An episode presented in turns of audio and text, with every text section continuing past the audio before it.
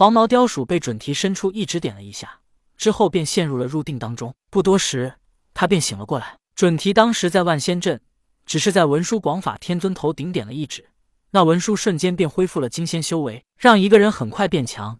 准提还是很轻易便能做到的。黄毛雕鼠醒来，便感受到了自己身体中充满了澎湃的法力。他环视四周，发现准提道人已经走了。感受到身体内充盈的法力，黄毛雕鼠信心十足。现在如果让他见到拥有定风珠的灵吉，他一定打得他爹娘都不认识他。到那时，他也就做出了一番成就。就能拜地仙之祖镇元子为师。要说这人运气好，真是瞌睡就有枕头，想什么就来什么。黄毛雕鼠刚刚隐匿自己的气息，准备再好好的修炼一番。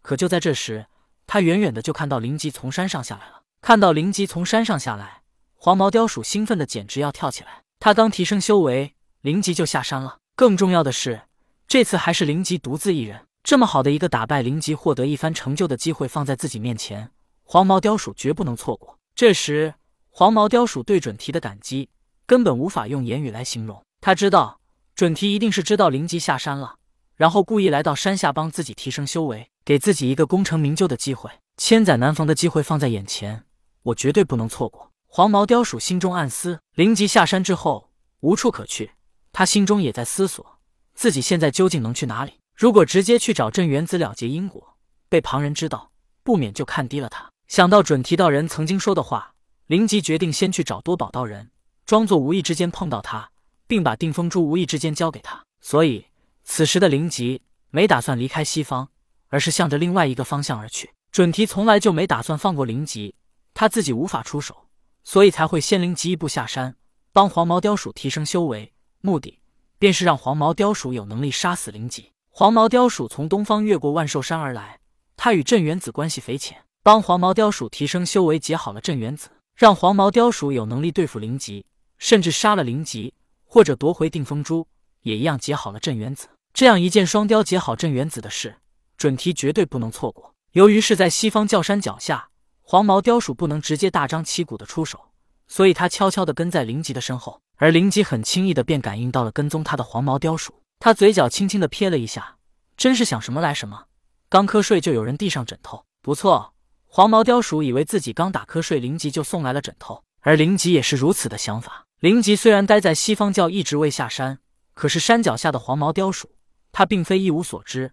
包括多宝道人一直在西方传道，他也早有耳闻。灵吉知道准提为何让他把定风珠交给多宝保管，因为多宝从老子处领悟到了高深的炼气功法，他十分喜欢炼气。在西方这么久，他一边传道，一边收一些天赋高的弟子。而他还将一些炼制的废品法宝交给弟子使用。定风珠是不可多得的法宝，多宝一定会倍加珍惜，好好的研究一番。灵吉知道多宝喜欢炼气，喜欢研究法宝，所以当准提跟他说起定风珠交给多宝保管一段时间，灵吉便知道了准提的用意，将定风珠留在爱宝的多宝道人手中是最安全的，而且纵然镇元子来索要，他也一定不会给的。想到此处，灵吉在前，引得黄毛雕鼠一直在暗中跟着他。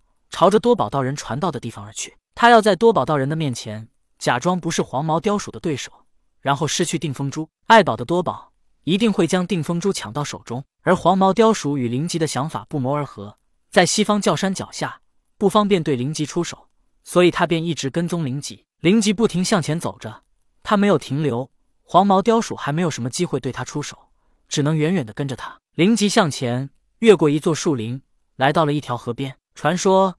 喝了这条河里的水，无论男女都会生下孩子，而且无一例外还都会生下女儿。如果想要化解这种孽胎，必须去喝下一口井里的井水。由于井水里的功效是落胎，这一口水井便被唤作落胎水。而多宝道人就在这条河附近传道、修炼、收徒。此时河的两岸人烟稀少，还没什么住户。灵吉的目的便是为了引出多宝，所以他并没有隐藏自己的气息。多宝道人察觉到灵吉的气息。也感应到灵吉身后的黄毛雕鼠，多宝道人笑了。灵吉是灵宝大法师，当年在万仙阵，灵吉出手狠毒，可是没少杀截教弟子。多宝没直接出手对付灵吉，就已经是他大发慈悲了。螳螂捕蝉，黄雀在后，就让他们二人先狗咬狗之后，我再出手。多宝道人暗思。